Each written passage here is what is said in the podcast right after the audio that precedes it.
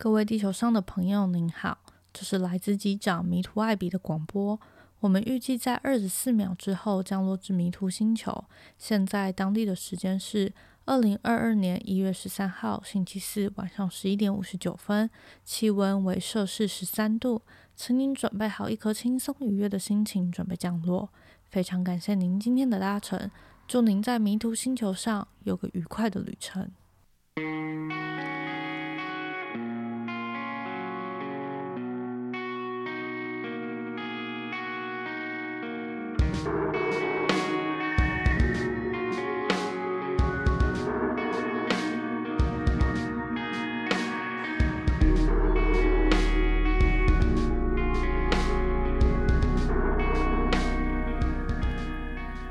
嗨，大家好，我是艾比。现在从二零二一年一个跨到二零二二年，我的 podcast 才诞生出来。嗯，今天的 podcast 如果没有意外，我的标题应该是会下二零二二年第一哭。没错，我今天哭了，所以就想说，好来录一下 podcast，跟大家分享一下我今天干嘛哭，以及我最近十二月到一月发生的一些事情，然后跟心情想要记录下来，分享给大家。那我们就先回到今天的生活吧。就是我其实如果有空的话，我每个礼拜二会去球场打篮球。可是因为我这两个月工作很忙，然后我又是一个希望以工作为优先的人，所以我最近可能一个月才打一到两次的篮球吧。然后今天是礼拜四，所以我原本也没有想说要去打球的。而且我今天的工作原本原定是两个拍摄。一个是从下午两点拍到五六点，然后就会接着第二个拍摄，从五六点到晚上七八点，所以我原本就没有觉得今天晚上有多的时间。可是后来是老板突然临时有事情，然后我就是提早收工了。我好像五点多还是六点，我就已经坐在我家的书桌上，然后在整理前天参加活动的资料，然后再写一些笔记跟想事情。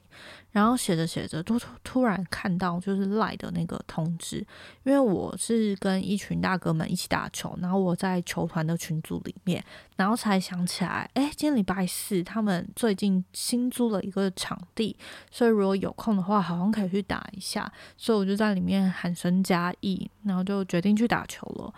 我上次打球好像是两三个礼拜前了。然后总而言之，我就是带着一个非常期待跟愉快的心情，终于可以去球场。然后因为新的场地其实离我家不算太远，就是可以骑机车去。可这两天因为寒流，所以其实气温降低非常多，就是十二十三度吧。所以骑车一路上手真的是超冰，而且今天的路况蛮不好的，就有遇到出车祸啊，很多警车来，然后也有遇到失火，然后消防车在路上跑这样子。所以今天就好像花了三十几分钟，三十几分钟才到球场吧。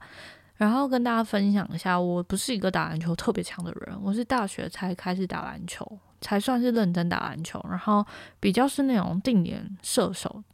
比较习惯做这件事情，因为我觉得我的空间感一直都不是很好。我就是那种走进就是在路上逛街，然后我走进一家店，再走出来。我其实会忘记我是从左边来的还是右边来的，就我空间感真的极差，而且不是会做那种，也不是智力测验啊，不是会做，我忘记那个测验叫什么，就是你要找比如说对比的图，或是空间感的图，然后或是就是很多图形的那个，我那个测出来也是空间感极差。然后总而言之，在球场上，我会说我自己的视野不是很好。就是我站在球场的时候，我可以看到前面三个人的位置，可是我永远推不出第四个人会站在我的哪里，就我看不到，然后我也想不到，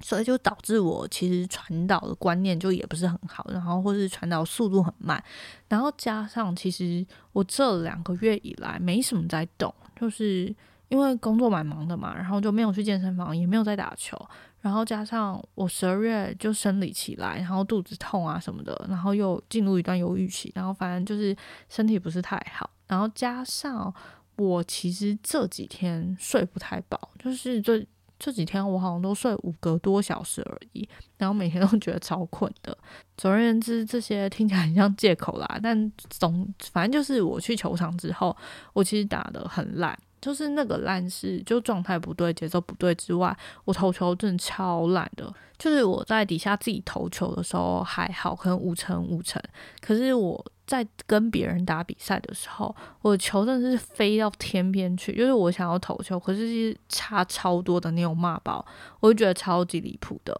然后所以就状况非常非常差。然后我觉得队友可能也是忍了两三场，然后在中间就是一度真是大爆骂，是那种在场上直接对着我大喊说：“你可以冷静一点吗？”语气大概是比这个再凶十倍吧，就我的感受上来说是在凶十倍。那个当下我其实没有怎么样，就我我就知道哦，好，我今天状态不好，然后我跟大家打节奏也不对，然后我就想说好，然后就开始比较收敛那样子。然后后来一下场之后，就四四五个人同时围上来，然后就开始。嗯，我觉得算口气不太好了，在跟我讲说我哪里做不好，比如说我处理球太急了，然后第一秒就想投掉，然后或者我太想要进攻了，然后就是讲了非常非常多点，然后就像是你知道炮弹在攻击下啪啪啪啪啪，就不同声音，然后不同的人，然后左右前后就是突然同时间涌上来，然后我瞬间就超想哭。就是我那个哭，我现在 是有点哽咽，没有啦。就我那个哭，不是因为我被骂，就我没有那么草莓族。我觉得被骂、被念，我都觉得还好。就我那时候会想要哭，我觉得算是有两个点。第一个点是因为我跟大家打球的时间其实没有很长，然后我最近又很少去球场，我就已经很不知道每个人的角色定位。因为我跟不同的人配的时候，大家赋予在我身上的期望会不一样。有些人就会觉得我就是跑弱边去做投球的动作，有些人会希望我去做潜入。就每个人给就是。在我身上想要的期待都很不一样，然后有些期待我知道我其实做不到，比如说我跟男生那边比切入，我要比什么？我的速度不可能快，你知道不可能快过男生，所以对我来说那是非常没有效益的事情。可是有些人就希望你这样做啊，所以我其实，在跟大家配合的时候，我原本就会有自己比较迷惘的点，或是因为我也没有很强嘛，所以就算我懂大家在说什么，我也不一定身体力行的可以做到。所以这是第一个，就是我原本打球的时候就有点迷惘。然后第二个就是，嗯，我觉得我的体力非常非常不好。所以尽管我知道我该做什么样努力，花什么样时间去让打球这件事变得更好，我知道怎么做，我也知道那个样子长什么样子。可是说实在的，我真的没有。体力我也没有时间可以去做那些准备，所以我那时候很想哭的原因，我觉得是很无力，就是不是因为大家骂我，真的不是，我很爱大家的。我的无力是对自己感到非常非常的失望，就是我明明就知道自己可以做得更好，可是却因为怎么讲，就是我没有那个时间跟。没有办法付出那样的努力，所以我其实真的是，你知道吗？就是我知道我可以做成那样，但我同时间知道我不可能做成那样，所以就会对自己非常非常失望，然后所以才会在带大家同时进攻的时候特别想要哭吧。就是那个哭点是，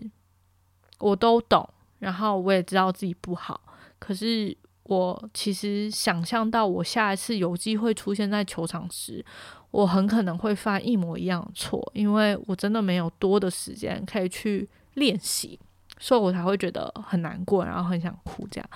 然后我就在骑车回家的路上就想这些事情，然后就在想说，我今天到底有什么好哭的？就是，而且我觉得应该有几个人有发现我蛮想哭的，所以中间大就当然有在缓和一些气氛，然后大家后来也有就是蛮好好的跟我讲说。就是我的弱点在哪里，或是我应该思考事情。你中间一度还有说你的眼睛为什么这么红，然后我就说哦，我就是眼睛过敏。但我今天真的是眼睛过敏啦。可是我觉得他们应该有看到我的那个泪水在眼眶里面打转。但我就觉得有点尴尬，好险最近也不是好险，最近就是因为这几天疫情变得不好，所以其实现在在球场也是要完全戴着口罩打球。然后我今天就是真的是大大感谢今天有戴口罩打球，不然我真的是会直接爆哭。我已经忍了超级超级久，然后让眼泪不要掉下来。然后总而言之，我在骑车回家的路上，就是我就在思考说，我怎么会哭？然后我到底为了什么而哭？然后就突然想到，十二月因为工作的时候，嗯，老板因为一些气话，所以他其实有整我。然后那个整是，就是他有骂我什么之类的。可是我其实，呃，没有太大的情绪起伏，因为我的个性原本就是冷冷，比较理性。嗯，对，比较理性吧。就别人骂我的第一拍，我其实通常不会。怎么讲？我不会就马上觉得天哪，我怎么会被骂，然后很难过。我通常会先去思考这人讲的事情是不是合理的，然后是不是真的是出错在我身上。那如果理性分析下真的不是，真的只是他情绪控管有问题的话，我就完全不会让自己接受那个情绪。我只会觉得哦，好，那你就是脾气不好嘛。那我心里会帮你扣分，可是我不会对你。对我发脾气这件事而感到受伤或难过，所以老板在整完我之后，他就说：“啊，你都不会被整哭，可恶！就是你个性太冷了。”然后我那时候就觉得，哦，就是我这么不爱哭的人，我竟然在球场哭了很多次，就嗯，今天哭。之外，我其实以前在练球，就大学在练球的时候，或是在比赛的时候，我也很常因为就是球场的事情而爆哭。就那种什么教练跟我讲完话，然后我在球场中间练球的时候，我就觉得天哪，实在太无力了，然后就 开始掉眼泪，这样就是默默一个人掉眼泪，然后教练不会知道的那种。然后总而言之，我在思考今天的事情，然后就回想起我二零二一年，也就是前一个月十二月的时候。我其实度过了非常忧愁的阶段，就是我自己是十二月生日，我是十二月二十四号生日，然后我是一个非常喜欢十二月的人，可是今年在生日的前两个礼拜，我就陷入了非常忧，怎么讲，忧愁、忧郁的状态。主因应该是因为我那时候正在准备二零二二年的跨年度子弹笔记，就是要发布在 YouTube 上面的一些企划。然后其中有一集是要准备，嗯，二零二一年的检讨跟二零二二年的目标。就是我在做这个计划的时候，在想二零二一年的检讨的时候，我就突然觉得很多事情，我觉得我做的很不好。就不管是生活或是工作上，我都觉得我做的不够好，或是我没有做好。然后，嗯，这些很多很多事情里面，可能有一半是。我不够花时间去努力，然后另外一半是那个控制权其实不在我身上，是在外在的因素。所以尽管我很努力了，只要外在因素不好，那这件事就是没有符合到我的标准，我就会觉得啊，就做不好啦。所以我十二月花了很多时间在思考。就是分析哪些事情是我可以掌控的，然后哪些事情是我不能掌控的，然后再思考说，那如果是我有选择权的情况下，再发生同样一次的事情，我到底应该要怎么做，才可以满足我自己的成就感，或是才有办法达到我自己内心深处的那个标准？总而言之，十二月就是花了非常多时间在检讨自己。然后顺便思考二零二二年的新目标。然后为什么会那么忧郁？其实是因为，嗯，我觉得很多时候我想做的事情很多，可是我没有办法。你知道吗？就是一个人，如果你想做十件事，你不可能期待自己十件事都做到一百分。你一定是先把这十件事排出优先顺序。你把第一件事先做到很好之后，你才有办法去做第二件事、第三件事、第四件事。就这些道理我都懂，可是内心还是会希望我能把所有的事情都做好。我觉得这件事是。你知道，你要一直去想办法跟他和平共处的一个心魔状态，所以我那时候很忧郁的情形就是，尽管我知道那些事情是我不能掌控，我不应该去给予他太多期待，可是我内心还是想要啊，然后还是会想要去思考可以更进步的方式，所以我就一直在两个天平之间去找那个平衡感。然后就花了两三个礼拜吧，就好好思考为什么对自己这么失望，或是为什么会对自己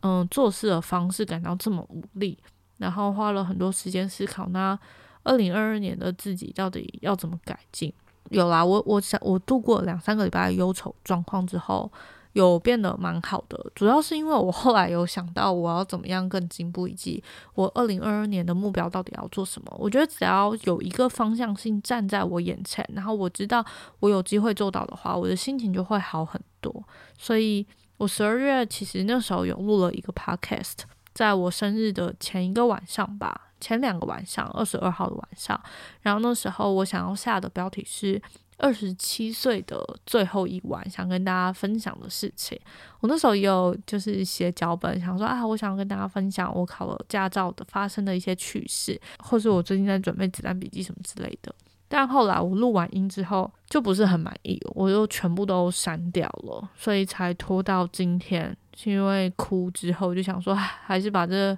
哭的事情记录一下，就是一起来录一下好了。然后十二月度过了很犹豫的状态之后。那时候二十三号晚上，就是我的家人都在家，就我妹提前回来，想说要陪我过生日。哦，我自己是一个不太过生日的人，就是我不喜欢在生日的时候跟大家约，主因是我是一个超级怕尴尬的人，就我不想要大家。觉得我生日好像是重要的事情，然后就要为我准备惊喜，我会觉得很尴尬。然后我不想要大家去做自己没有真的这么发自内心的事情，所以我通常生日都是在家里自己过，或者是跟哦，主要是跟家人吃饭啊，然后跟家人过，然后不太出门。然后通常都是如果有排工作，我就会去工作；如果那天没有工作的话，我就会待在家里面。然后我妹今年哦，我妹去年就是我生日的前几天，她就提早回家，然后陪我这样，因为她在念书，然后就住宿舍。然后我们就宅在家。二十三号我这边看那个看剧吧，好像很久没有看韩剧了。我看了《遗物整理师》和《第一批追气定》这两部，我都蛮推的。嗯，先岔题一下。我的遗物整理师，我觉得他是那种虽然每一个故事都有点难过，然后也会看尽，就是人的内心其实都蛮脆弱的。可是因为他最后的结局通常都是偏温暖疗愈的，所以我会很推荐给如果你需要能量的话，我觉得你可以看遗物整理师。虽然我那时候看就每一集都是很想哭。然后第一批吹气令，我觉得对我来说是比较暴力的，因为他把他在描述韩国。就是你在当兵的时候，里面可能会有一些非常不合理的对待，不管是学长学弟制，或是非常无理的要求。然后你如果没有做到，你很容易就被霸凌。我觉得那部剧把这件事拍的太真实了，就是真实到我觉得很可怕。就是你在看剧的时候，你会觉得天哪，怎么会有人这个样子？可是同时间你也知道，台湾一定也有同样的事情正在发生。所以我觉得《D.P. 追妻令》是一个。嗯，它让你看到社会非常非常黑暗面的那一面，然后人心非常肮脏的那一面吧，应该这样说。可是整体来说还是是好看的啦，这两部剧我都蛮推的。然后总而言之，二十三号我就是不用。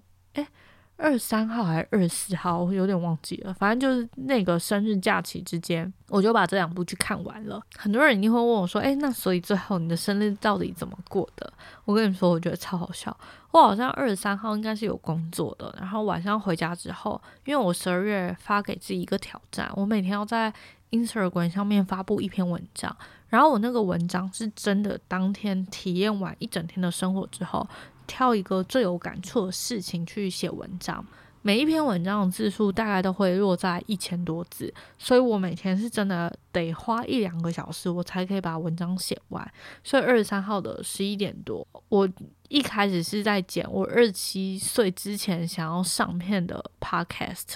然后剪完剪到三分之二的时候，我就想说转换心情，那我就来写写文章，然后我就开启我的那个写文章的软体。然后就在这时候，就是我姐跟我妹他们在外面的餐桌聊天。然后因为我做事是习惯把房门带上的，主要是因为我有时候剪片或是录 podcast，就是怕干扰到他们，所以我就会把房门关起来。就算我戴耳机，我也会把房门关起来。然后我那时候准备在写十二月的日更小文的时候，然后我姐就突然在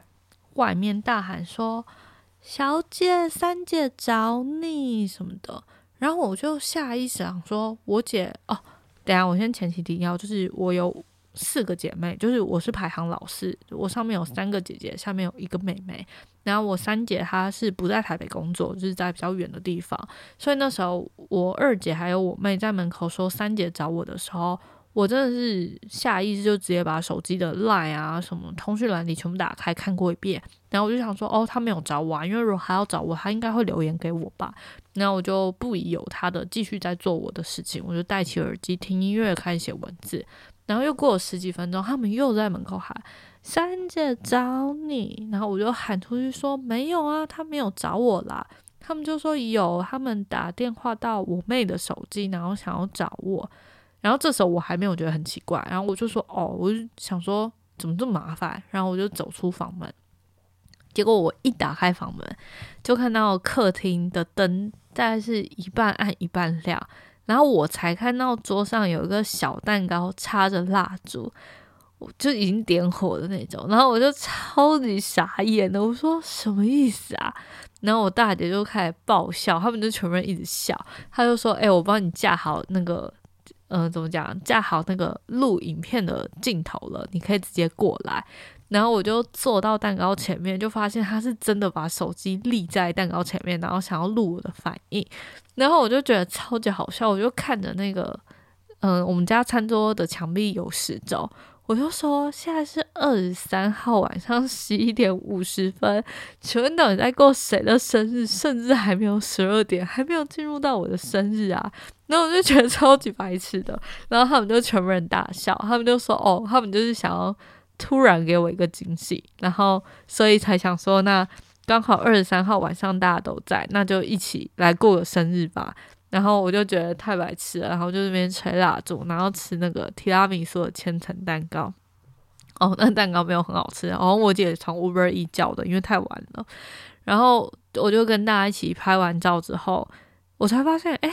那蛋糕底下有礼物，哎，就是。我其实是一个没有期待有礼物的人，我就是那种生日，我觉得可以吃饭就好的，呃，应该说可以吃蛋糕，我就会觉得很快乐。就算别人不买蛋糕给我，我也愿意自己去买很多个蛋糕自己吃的那种，我就会觉得哦，今天的生日很美好。所以我那时候看到礼物的时候，我被吓到，而且，嗯，因为最近就是大家就是姐妹之间发生蛮多事情的，然后，嗯，我就看到那礼物会觉得。就为什么要为了我花钱，然后心里会有点觉得，哎，我就是不够努力，就是我自己手机坏掉，还要让别人来烦恼，我应该要换手机，而不是自己已经可以想换就换的程度。因为我最近的手机是坏的蛮离谱的，就是那种相机。完全打不开，所以 你知道现在防疫期间去外面不是都要扫那个十连制吗？我都要开简讯自己复制那个简讯格式，然后手打数字，因为我的相机是完全坏掉，只有内部镜头可以用，然后而且内部镜头也是放大两倍的那种，我我不懂手机到底发生什么事。应该是说，我手机去年死机过一次，我拿去第三方送修，然后拿去第三方送修之后，整台手机都变得蛮烂的，就是我 App 不能载，然后相机可能有的时候会故障，可是是到十二月突然故障的非常非常严重。可那时候我就想说，我也不是一个太喜欢滑手机的人，所以就算手机好像坏掉也没什么差别，所以我就没有急着要换。然后殊不知，我生日的时候，我姐就送我一台十三，然后我就觉得天哪，就是心里觉得很感动，然后也觉得自己应该要更努力，就是不应该让大家买礼物给我，而是我自己有能力买礼物给自己，或是有能力买礼物给家人。总而言之，就是十二月虽然前面很犹豫，可是当然也有好的事情在发生，就像是被家人在意，然后被这样给进行庆生，其实我就会觉得很感动，然后觉得生活还是有很多很美好的地方。然后我很喜欢十二月嘛，原因就是因为我生日十二月，然后我生日完的隔一个礼拜通常都会放假，就是跨年。可是我也是一个跨年不太能出去跨年的人，因为我有点人群恐惧症，我觉得外面人好多就好可怕，所以我就是比较习惯待在家里。然后因为今年就是前半部分工作很忙，所以其实我二零二二年想要在 YouTube 上的跨年度子弹笔记，一直是到跨年十二月三十、三十一号晚上才开始做拍摄。然后我印象超深刻，因为我是要拍四支影片，然后我就是架起相机，然后关在房间里面录影。然后因为四支影片，我我大概跟大家分享，我也不是要记录啊，反正就是我第一支是一个笔记本，就是我想要介绍一个纸本笔记本全屏箱海象。然后第二个是我想要分享我电子版的模板是做了什么，然后怎么使用。然后第三个才是进入到比较内心化，就是。嗯，前面比较像是工具片，然后后面两个是内容片，就是二零二一年的检讨加二零二二的目标，然后跟一月真正的子弹笔记实作，反正就是我要拍这四支影片，所以我录了，我觉得可能有五到六个小时有。嗯，我录到最后一支的时候超好笑，就是我录到一半想说外面怎么这么吵，一直有砰砰砰的声音，然后我才发现，天呐，我过了。午夜十二点是二零二二年，诶，就外面正在放烟火，然后我就迅速的把我的相机卡掉，然后从房间奔出门外，然后在餐厅大喊说：“新年快乐！”就是对着我二姐跟我室友这样子，因为他们两个也想说，有点像守岁的感觉，就是两个都还没有睡。然后一起跨过二零二一年到二零二二年的感觉，然后总而言之，我们就互道新年快乐之后，我姐就去睡了，室友也去睡了，然后我就回来继续面对我的影片，这样子也算是一个蛮有趣的跨年行程。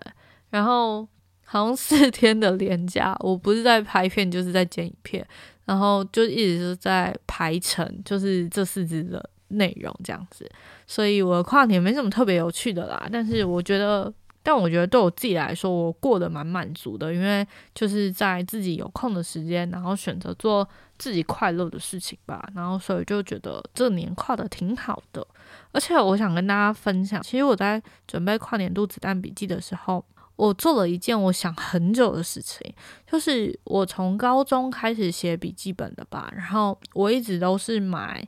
嗯一个叫三六五好好记的一个笔记本。然后它是迪梦奇家出的笔记本，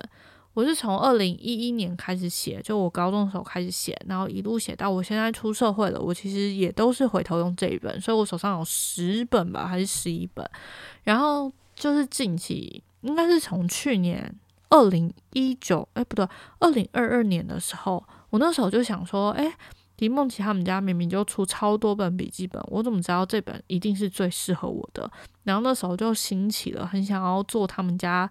嗯全品相开箱笔记本这件事。可是尽管他们的笔记本我觉得算 CP 值很高，就是一本三百多块吧，最贵的应该四百二之类的，我觉得不算太贵。可是如果我要做全品相开箱，十几本买下也要花个三四千四五千块，然后我就觉得那钱我花不下去。所以，我从二零二零年底，我就在思考，说我能不能写信跟他说，我想要以 YouTube 的名义跟他合作，然后就这样拖过了二零二一年一整年，一直到十一月底跨十二月，我就觉得我再不做这件事情，我以后也不会做了，所以我就开启我的 Gmail，然后开始写信，然后我觉得我写的很感人肺腑，诶，主要是我真的蛮喜欢他们家品牌的东西，然后也确实。带着这个笔记本陪伴我走过非常多人生蛮重要的岁月，然后我就写说，哦，我是一个从高中开始就使用你们家产品的人，而且我记得李梦琪他们应该是二零二二零一零年成立的，然后我是二零一一年就开始用的，所以我觉得我算是非常非常早期的使用者。我那时候买的时候是在成品的实体店面买的。我当时以为就是法国还是日本的那种文青文创品牌，我一直是到这一两年，因为想要跟他们合作，然后我才发现哦，他们是台湾的品牌诶，然后就激起我更想要合作、想要帮忙推广的那个欲望。然后我记得我信件里面好像贴了超多，我当初在影片里面有提到他们笔记本的嗯影像的记录给他们，然后甚至有标秒数，就是那种什么我在影片里面讲说哦，我真的觉得迪梦奇有一天可以找我当一个品牌大使，听起来超不要脸的，但我还是有把我对他们的热爱全部就是整理成文字跟影片贴给他们。然后我自己觉得蛮幸运，他们好像几乎是隔天就马上回我说可以跟我合作。然后那时候我提出合作的方式就是，嗯，除了我希望他们可以提供一整套的全品项让我开箱之外，我同时也很想要请他们提供，嗯，让粉丝可以抽奖的那些礼物。然后他们就说好。我那时候要了快十几二十本吧，然后他们就说完全没有问题。然后我就更进一步讲说，那我可不可以让粉丝选他们自己想要的？因为我觉得笔记本就是一个很个人化的事情啊。如果大家可以真的用到自己想要的，我觉得那才是最棒的事情。那这样可以吗？就是我等抽完奖之后，请他们提出他们的那种梦幻笔记本之后，我再把名单整理给你们，然后你们再提供给我。结果品牌端马上说 OK，然后我就觉得天呐，完全没有爱错品牌，就觉得很感人。就是一起走过十几年，然后还愿意陪着我送礼物给粉丝，我就觉得太开心。所以这算是我二零二一年跨二零二二年，我觉得蛮突破跟好险自己有去做的事情吧，就是找品牌合作。然后一路到一月之后，我工作真的是爆忙的，就是，嗯，我记得我好像是从三号还是四号就开始每天都有拍摄内容，就是帮老板拍片啊，然后甚至周末去台南出差，然后去台南出差的时候是两天一夜吧，好像是礼拜五、礼拜六去的，然后。超级忙，因为好像是八九点搭高铁下去，然后就开始一路拍车到凌晨一点，然后因为隔天还有一些行程，所以也没办法去自己想要去的地方吧，所以就是全部时间都在工作。尽管是这样，我都觉得。哦，我真的好喜欢台南这个城市哦，因为我大学四年是在台南念书的。然后我我也觉得台南是除了我自己的家乡就是马祖之外，整个台湾本岛我最最最爱的城市了。就是在那两天出差的过程中，尽管我们是跟着就是我们要拍摄的内容走，不管是经过海岸路啊、金华路啊，或者是去到一些小巷子的时候，我都觉得哦。这条路的什么店，然后我有什么样的回忆，然后我特别喜欢的口袋名单、美食清单是什么？我就突然觉得，我那四年算我大学生活过得非常忙，就是我选了新会长，我打球跑活动，可是我好像也把这座城市生活的很好，然后玩的很透彻。我好像就特别想要感谢我大学的朋友们，不管是当时在一起的另一半，或是。嗯，系上的朋友或是一起办活动的人，是因为跟着他们，我才会去探索台南的。不然，我基本上一个没有机车驾照的人，我在当时是没有 行动能力的。而且，台南公车也不发达吧，要去哪里都不方便。都是因为跟这群朋友，或是因为社团的关系，才会远离学校去探索那些美食啊，或是一些可以疗愈自己的一些小基地。然后，也会开始反省自己吧。为什么在台南四年可以把一座城市活得这么像自己的家？可是在台北的这几年，甚至快要比台南多年了，我还是对台北这个地方产不起什么热情，也称不上非常的喜爱。就开始检讨自己，然后去思考我怎么样可以在北部也活得像是有生活的样子。反正第二天要离开台南的时候，就觉得满怀不舍，诶。虽然我根本没干嘛，但就觉得好喜欢这座城市哦，好想要真的花很多个日子再回来生活一次。但其实我二月应该是会回去打一个球赛啦，就是学校办了一个活动会回去，所以离回台南的日子不太远。可是就是很喜欢很喜欢在台南的生活感，然后就很期许自己在台北也可以活成这个样子吧。然后总而言之，我一月就是一路在忙工作。然后忙忙忙忙到昨天，终于空了一个时间，然后我就跟老板请，也不算请假，我就跟老板说，我十三哎十二号能不能去参加一个活动，就是嗯台湾影音创作者协会他们办的一个年会，然后那个年会我觉得很有趣，所以我今天想要一起分享给大家，就是那个年会是阿弟他们创的一个创作者协会举办的，然后我。讲一下里面的来宾有谁？里面分享的讲者，嗯，主持人是社群动的杰哥，然后讲者的话都是一些很知名的人物，大家应该都有听过，比如说阿迪、黄兄弟、九妹、Mac、弟妹、艾琳、皮塔哥哥和这群人，然后中间也有比较是嗯公司，像是 YouTube 的官方有来宣传，也不是宣传来分享一些事情，然后加上 Press Play，然后也有来分享。然后我念一下当天的那个主题，嗯，像从一开始阿弟他在分享的是，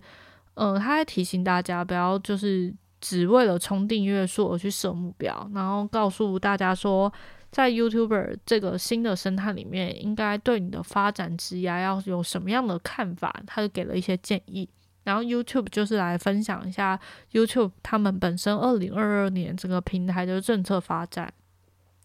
然后再来就是黄氏兄弟，他们分享的是他们在 TikTok 上面和 YouTube 的 Show 上面怎么去操作短影音这件事，然后分享大家就是你看待短影音的时候，你应该到底要把它当成赚钱的东西，还是当成行销宣传的嗯概念？然后再来就是九妹，九妹就是分享说现在的 YouTube 频道这么多，你到底要？利用什么样的特点才可以杀出重围？就是告诉大家如何运用新媒体的一些优势去调整你的经营策略。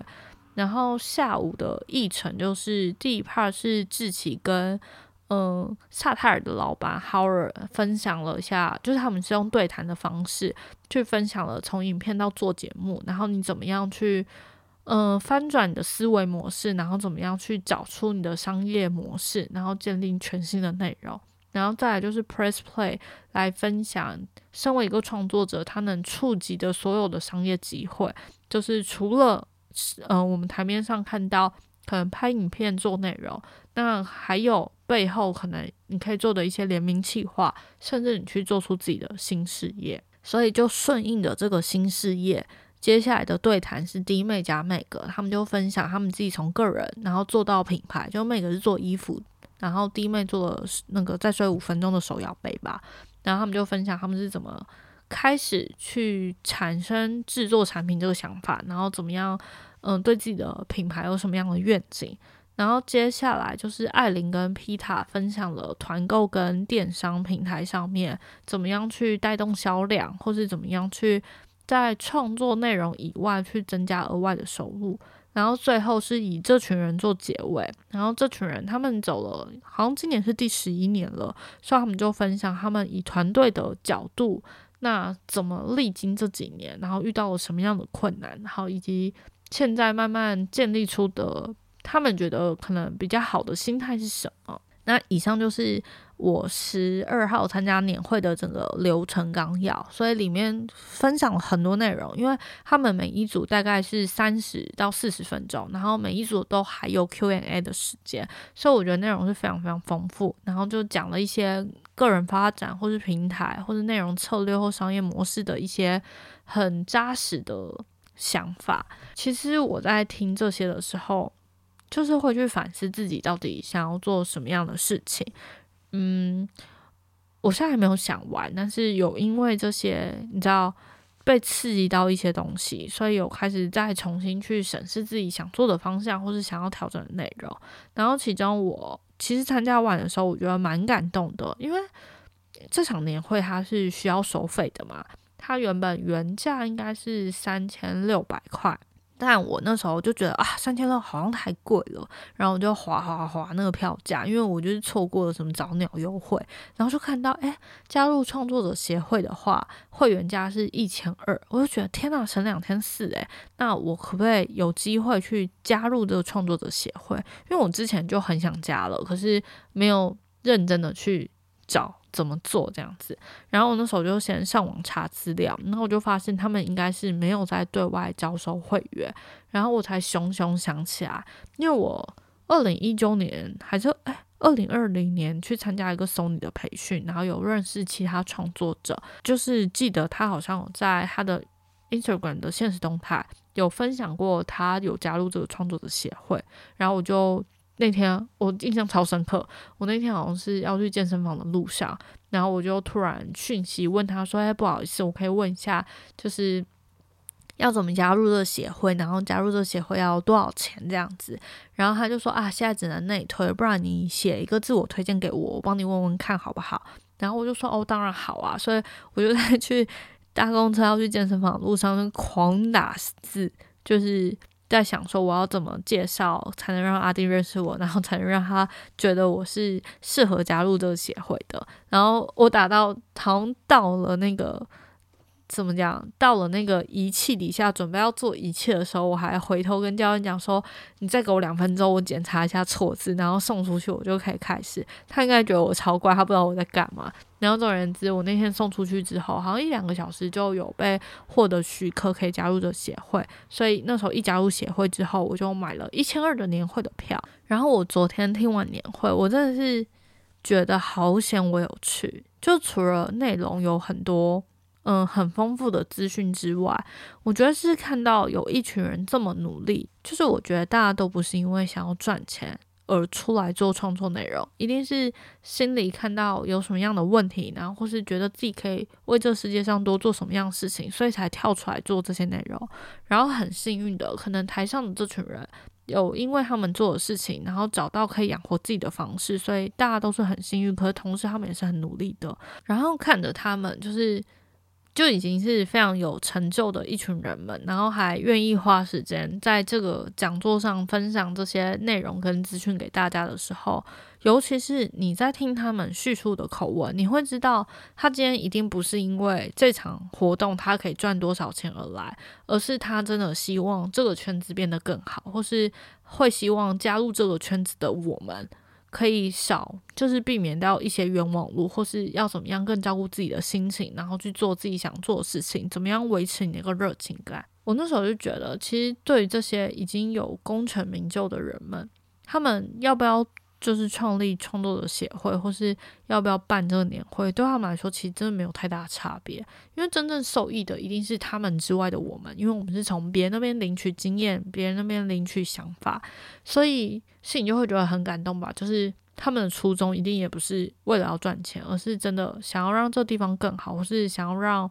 嗯想要加入的这群新鲜人们更有方向性，然后。反正我也蛮喜欢，就是整个年会最后是以这群人作为结尾。虽然大家都会说他们讲的话很鸡汤，但我自己不太喜欢“鸡汤”这个词，因为“鸡汤”这个词好像在形容说你讲话很空泛啊，然后听完之后等于没听。可我觉得这群人他们讲的话是会让我觉得有获得能量的，所以我没办法以鸡汤形容他们，我只能说真的是很有能量的一段心灵对话吧。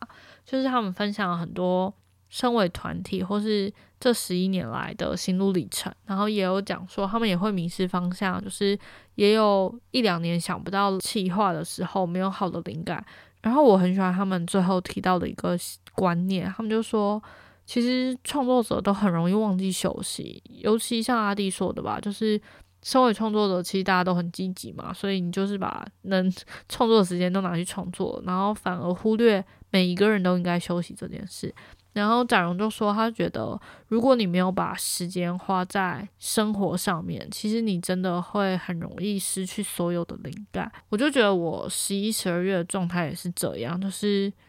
我很忙，然后花了很多时间在做自己想做的事情或者在工作上，可是没有。好的，你知道吗？我们就是一直在输出，我们一直把我们看到的东西，我们学到的东西一直丢出去给别人。可是我们就是会忘记，我们也要多吸收一点东西，我们才有办法一直给予啊。所以听完整场年会，就是会真的觉得好，我要花很多时间好好生活，我也要花很多时间好好去思考，然后去吸收整理出想法，然后带着年会学到的这些。新观点，然后去好好展开二零二二年吧。所以这就是我这一个多月来的生活嘛。其实为什么我录 Podcast 会录这么多次都没有上，嗯的原因，其实是因为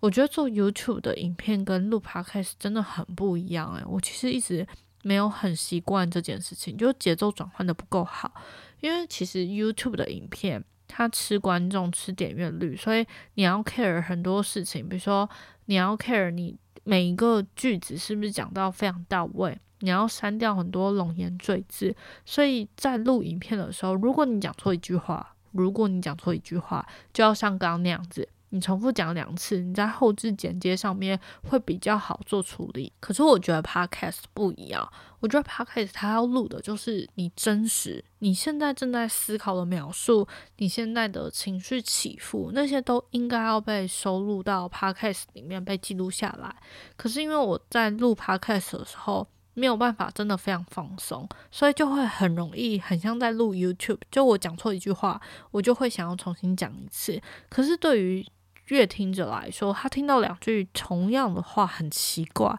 可是如果我拿去做剪接，就 Podcast 上面剪接会非常非常明显，因为你知道，你吸气、吐气这两个之间只是一秒，你就可以发现这个人他被剪掉了，或是同样的两句话重复讲，然后你做剪接，你就会知道没有。你刚刚的情绪是在上面的，然后你简接的下一句为什么会从十突然掉到一，很奇怪。所以这就是为什么我 podcast 录了非常多次，但我最后都是删掉，因为我就是很想用 podcast 保留我现在真正的想法，或是我现在真正的情绪。所以其实我通常录 podcast 的时候，我不会写太多的稿，我基本上就是列点，大概写一下哦，我今天想要提到哪些事情。这样就好了。中间要怎么连接的桥段，我其实没有特别去设计过，比较想要是真实的分享我的感受给大家，然后让大家就是也觉得哦，其实大家的生活好像都是这样子，像流水账一样在走。可是，在这些流水账之中，我们遇到了哪些点是我们真正 care，我们真正想再去多深入思考的呢？所以我希望我今天这次影片会成功，然后会成功的。剪辑完，然后分享给大家。我自己二零二二年在 podcast 目标上面是希望一个月可以做到双周更，所以至少会有两支的，嗯，不是影片啊，怎么讲，录音档。但是，嗯，我也不知道我做得到做不到，但就希望朝这条路迈进。然后，主要 podcast 内容还是会着重在我会记录我生活中的一些小事情，然后触发给我的灵感，然后我比较内心世界的。东西想分享给大家，那以上就是今天 podcast 的内容。而且我其实今天就是想说，因为我不是标题是我第一哭嘛，我其实去打球路上是真的很快乐，我甚至在路上还就自拍，就是记录了我真心很想笑的那个氛围。然后打完球回来就是真心想哭，就觉得自己很无力，然后觉得自己做的不够好，然后就想说我到底干嘛去打球？然后想着想着就想说，唉，但也是因为去打球，也是因为我哭了一场，所以我今天才会特别想要去录 podcast。所以 今天的 podcast 产物算是感谢有去打球的我吧，嗯，然后希望我不要